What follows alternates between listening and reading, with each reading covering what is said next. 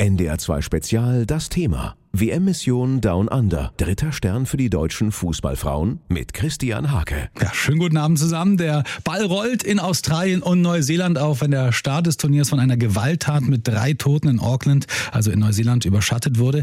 Die ersten Spiele, die begannen dementsprechend mit Schweigeminuten, aber dann ging's los.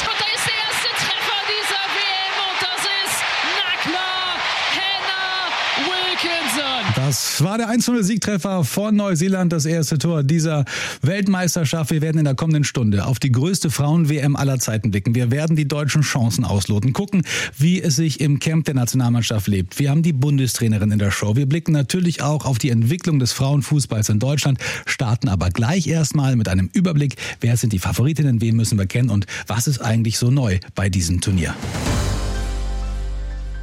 Seit heute rollt der Ball bei der Frauenfußball-WM in Australien und Neuseeland. Hier ist das NDR 2 Spezial.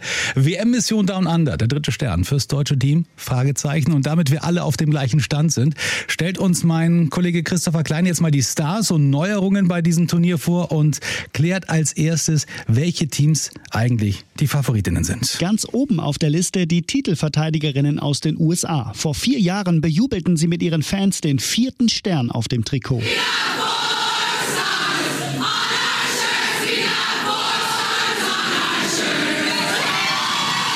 Auch die Europameisterinnen aus England werden hoch gehandelt. Zu Recht, sagt Chloe Kelly, die Siegtorschützin von Wembley. Wir haben es in Europa geschafft. Jetzt haben wir die Weltmeisterschaft. Wir sind ein tolles Team und das werden wir jeden Tag zeigen. Außerdem gehören Spanien, Schweden, Brasilien und Kanada zum wohl größten Favoriteninnenkreis der WM-Geschichte. Und auch die deutsche Kapitänin Alexandra Popp hat viel vor. Ich persönlich fahre zu einer, äh, zu einer WM oder grundsätzlich zu einem Turnier, um Titel zu holen äh, vor allem wenn ich weiß, dass die Qualität in meiner Mannschaft da ist. Die Stars dieser WM. Während Pop der größte deutsche Star ist, stechen international unter anderem zwei Amerikanerinnen heraus. Stürmerin Alex Morgan und Mittelfeldspielerin Megan Rapino, die nach dieser Saison aufhört. You know, I'm, I'm feeling all the feels. Meine Gefühle spielen verrückt, weil ich weiß, dass es meine letzte WM ist. Ich bin dankbar dabei zu sein und hoffe, dass wir unseren Titel verteidigen können. Viele Blicke richten sich auch auf die spanische Weltfußballerin Alexia Putellas. Jedes Spiel bei einer Weltmeisterschaft ist schwierig. Alle Teams haben ein gewisses Niveau und es gibt sehr viele gute Spielerinnen.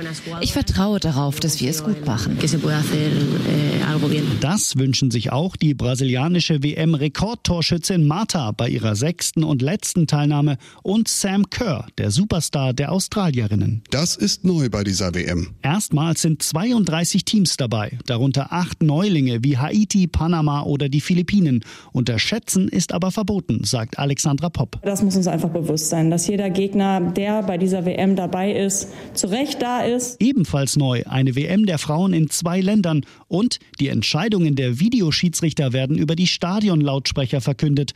Auch deshalb wird es eine ganz besondere WM. Ja, und das kennt man ja zum Beispiel auch schon vom Eishockey oder Football. Gab es ja auch heute direkt beim Eröffnungsspiel um den Handelfmeter für die Neuseeländerinnen. Ich finde es super in Sachen Transparenz. Also, wir merken uns die USA und England als Favoritinnen und besprechen gleich mit der Frauenfußball-Expertin, mit meiner Kollegin Martina Knief, ob die Titelträume von Alexandra Popp gerechtfertigt sind. Hier in drei Minuten. Schönen Donnerstagabend, hier ist das NDR 2 Spezial WM-Mission Down Under. Gibt's den dritten Stern für Deutschland? Wenn es nach Alexandra Popp geht, dann ja die Kapitänin der deutschen Nationalmannschaft, die hat ja eben gerade gesagt. Ich persönlich fahre zu einem Turnier, um Titel zu holen, äh, vor allem wenn ich weiß, dass die Qualität in meiner Mannschaft da ist. Also, sie will Weltmeisterin werden. Aber ist es überhaupt realistisch? Darüber habe ich mit meiner Kollegin Martina Knief gesprochen. Sie ist für uns bei der WM in Australien vor Ort und wahrscheinlich die Expertin in Sachen Frauenfußball in Deutschland. Naja, also sagen wir mal so, äh, eine deutsche Frauenfußballnationalmannschaft sollte aufgrund ihrer Titelhistorie zu einem Großereignis fahren, um, um den Titel mitzuspielen. Und das das darf man ruhig auch sagen. Also wenn man jetzt sagen würde, ja, wir gucken mal und die Vorrunde, ich weiß nicht, nee, das nimmt einem ja keiner ab. Das ist realistisch. Allerdings ähm, sind hier doch, die Bundestrainerin sagt immer, ein Viertel aller Teams, also acht Mannschaften in der Lage, eben Gleiches zu tun. Und deswegen ist dieses Ziel zu erreichen realistisch, aber dann am Ende auch verdammt schwer zu erreichen. Jetzt kennen wir das ja von den Männern, die sagen ja auch jedes Mal, dass sie Europameister werden wollen oder Weltmeister werden wollen und dann geht's den Bach runter. Droht uns das bei den Frauen auch? Also das ist knifflig in diesem Jahr. Vor einem Jahr ist die deutsche Mannschaft zur Europameisterschaft gefahren und jeder hatte gesagt, naja, was soll da schon rauskommen? Also das war ja zuletzt ja alles nichts. Und dann sind sie im Finale nur ganz knapp nach Verlängerung an den Engländerinnen gescheitert. Und Diesmal sind sie zur Weltmeisterschaft nach Australien gereist mit einer ganzen Menge Erwartungen dabei. Das heißt, in einem Jahr hat sich das total gewandelt und das musst du auch erstmal schultern. Die Aufgabe in der Vorrunde klingt leicht. Marokko, Kolumbien, Südkorea, was soll da schon schiefgehen? Naja, eine ganze Menge kann da passieren. Und dann kommt es aber schon sehr, sehr hart in den möglichen K.O.-Spielen. Also der Weg ist steinig, aber daran wächst man ja auch mit seinen Aufgaben. Die Vorbereitungsspiele waren mäßig bis schlecht. Auch daran wächst man und dann warten wir einfach mal ab. Das klingt jetzt ein bisschen abgedroschen, ist aber einfach so. Das erste Spiel, so war es auch bei der EM, wird auch bei dieser WM der deutschen Mannschaft den Weg weisen. Wie ist denn genau. die Stimmung überhaupt in Australien? Also die Ticketnachfrage in Australien ist ja riesig. Neuseeland ist so ein bisschen verhalten, aber in Australien scheinen ja alle völlig euphorisiert zu sein. Ja, das ist ein Sportland. Das ist ein sportverrücktes Land. Und die Matildas, also die australische Frauenfußballnationalmannschaft, steht hier im Fokus. Die sind äh, gefühlt schon immer bei den Großereignissen dabei, haben immer eine gute Rolle gespielt und jetzt haben sie mal das Turnier im eigenen Land und jetzt wollen sie es mal wuppen. Es wurde gesagt, die Karten in Australien gingen super weg, auch für die deutschen Spiele. In Neuseeland hat man 20.000 Freikarten verschenken muss, müssen, um immerhin so ein bisschen Leute in die Stadien zu locken. Das ist der Unterschied zwischen diesen beiden Gastgebern, aber in Australien spielt das hier eine ganz, ganz große Rolle. Also, die Stimmung in Australien ist schon in WM-Form, aber wie sieht es in Deutschland aus? Wir haben uns auf den Straßen im Norden umgehört. Die Antworten hier im NDR 2 Spezial zum Start der Frauenfußball-Weltmeisterschaft bei mir.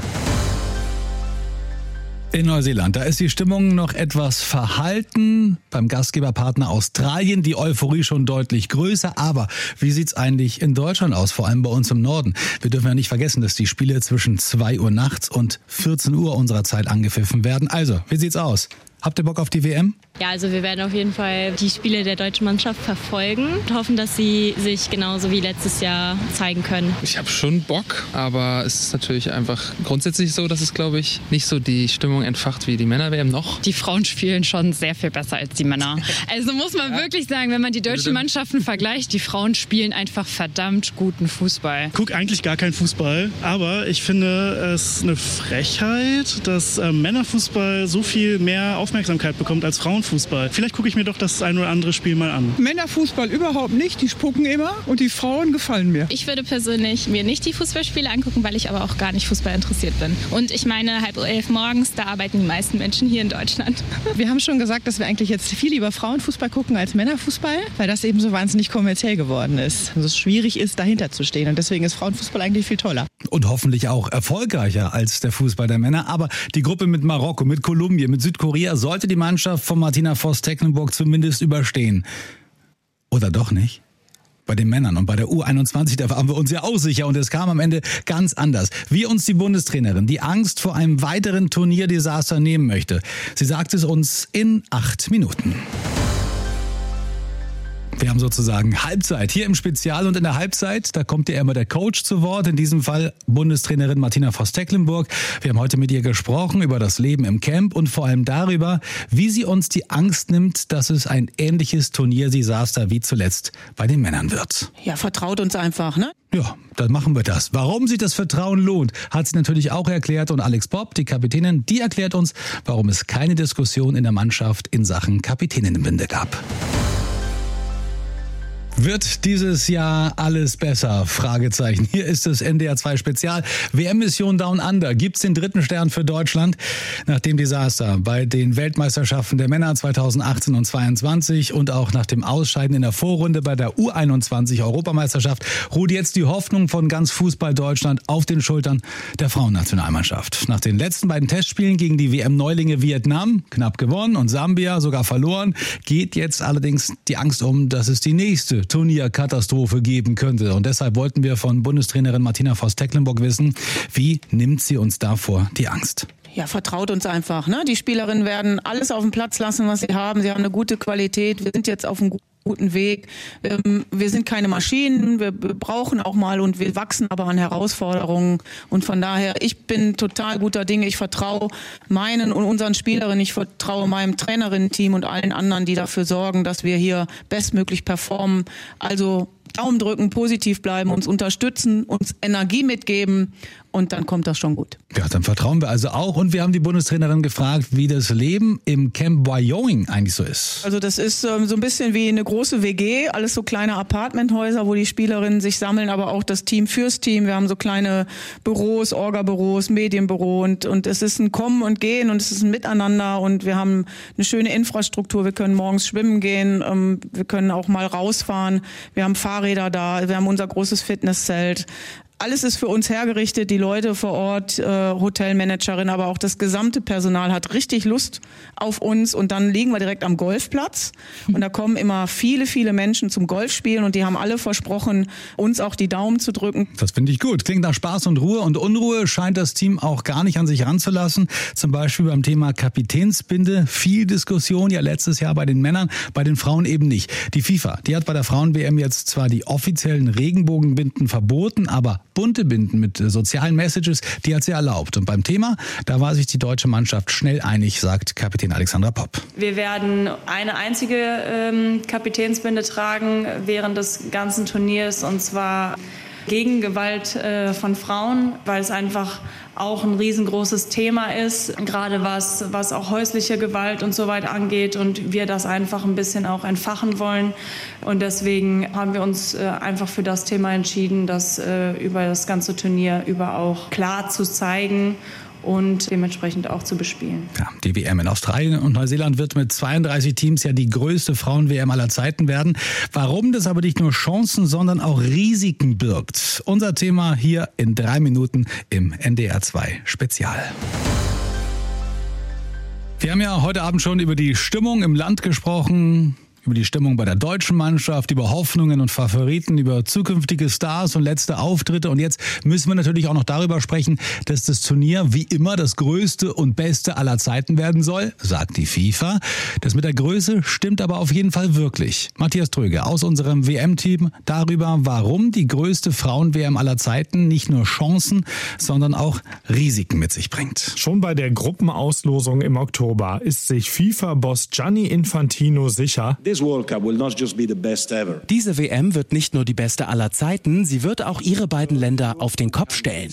Upside down. Infantino wendet sich an die Gastgeber Australien und Neuseeland. Während sich das Interesse in Neuseeland bisher in Grenzen hält und die FIFA sogar 20.000 Tickets verschenkt, ist in Australien die Vorfreude riesig. Ich persönlich bin sehr, sehr gespannt, wie begeisterungsfähig die sein werden und äh, wie voll die Stadien letztendlich auch sein werden. Deutschlands Nationalspielerin Felicitas Rauch setzt auf stetig steigendes Interesse während der WM, der mit 32 Teams größten WM aller Zeiten. Oh, ich würde das weder als Vorteil noch als Nachteil behaupten. Ich finde es einfach aufregend, äh, weil du gewisse Dinge äh, miterlebst, die äh, ja zum ersten Mal stattfinden. Und deswegen ist es immer cool, irgendwie sowas zu erleben. Marina Hegering ist neugierig. Sie trifft mit Deutschland auf Marokko, einen der acht WM-Neulinge.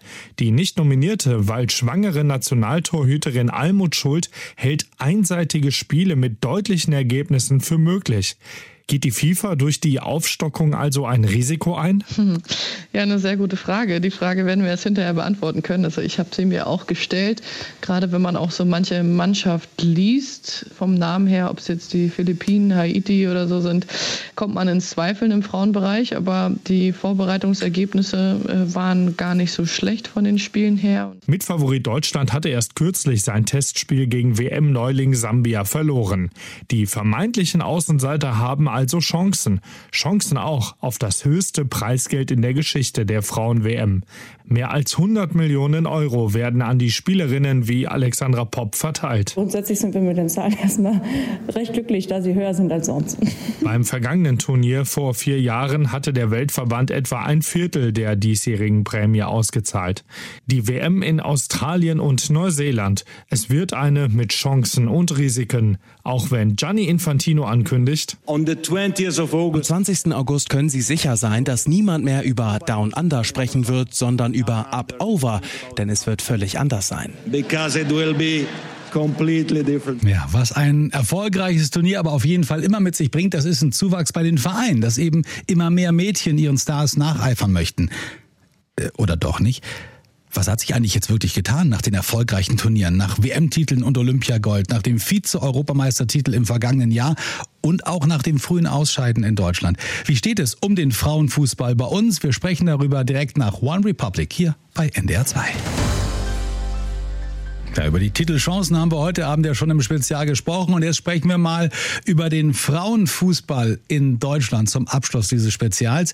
Ich habe vor der Sendung mit meiner Kollegin Martina Knief gesprochen. Sie ist die Frauenfußballexpertin in Deutschland und sie hat mir erzählt, wie sie die Entwicklung des Frauenfußballs bei uns im Land sieht, gerade nach dem Vize-Europameistertitel im vergangenen Jahr. Die Europameisterschaft, dieser Hype, der dort um die deutsche Mannschaft entstanden ist, der hat allen im Frauenfußballbereich sehr, sehr gut getan. Das vergangene Jahr hat dem Frauenfußball einen richtigen Schub gegeben, den Schub gegeben, auf den alle, die mit dem Frauenfußball zu tun haben, schon seit 2011 gewartet haben. Da ging es ja eher erstmal einen Schritt zurück anstatt nach vorne. Und jetzt haben eben auch die großen Profivereine erkannt, dass der Frauenfußball etwas ist, was man fördern kann. Also die großen Vereine wie Wolfsburg, wie Frankfurt, wie Bayern München müssen Geld in den Frauenfußball stecken. Der finanziert sich auf diesem Niveau, wie diese drei Vereine spielen, noch nicht von alleine, aber sie tun's und sie tun's auch gerne. Sie lassen die Frauen in den großen Arenen spielen. Das gibt sehr viel Publicity. Die Karten sind nicht so teuer. Es ist ein familiengeprägtes Publikum. Es gibt keine Gewalt, keine Ausschreitungen. Das tut auch so manchem Herren Bundesligisten gut, wenn er so eine Abteilung so fördert. Woran fehlt's denn auch beim deutschen Frauenfußball? Manchmal fehlt mir noch so die letzte Konsequenz zu sagen, ja, wir machen das jetzt so und wir machen das auch so. Das braucht noch ein paar Jahre. Im Nachwuchsbereich ist im Moment einfach ein Problem entstanden, weil nach der Europameisterschaft viele Mädchen Fußball spielen wollen. Sie können es aber nicht. Es gibt nicht genug Mannschaften, es gibt nicht genug Plätze, die Vereine können keine Mädchen mehr aufnehmen. Und da muss natürlich auch der DFB eine ganze Menge dran tun. Und ich finde, so das Bewusstsein in der Gesellschaft, Klammer auf, in der Regel bei den Männern, Klammer zu, dass der Frauenfußball äh, das alte Kleid längst abgelegt hat, das muss überall ankommen und das ist es noch nicht. Und viele sagen, ja, ich war mal da, die können ja ganz gut kicken. Nein, die spielen richtig guten Fußball und das kann man sich angucken. Und das müssen einige noch akzeptieren, dass das so ist. Also, der deutsche Frauenfußball, vor allen Dingen im Profibereich, ist auf einem recht guten Weg. Der Mädchenfußball aber noch lange nicht. Ein erfolgreiches Turnier könnte das aber vielleicht erneut beschleunigen. Wir drücken die Daumen dass es was wird. Das erste Spiel der deutschen Mannschaft dann am Montagvormittag um 10.30 Uhr gegen Marokko und das war das NDR 2 Spezial zum Start der Frauenfußball-Weltmeisterschaft in Australien und Neuseeland. Ich bin Christian Hake.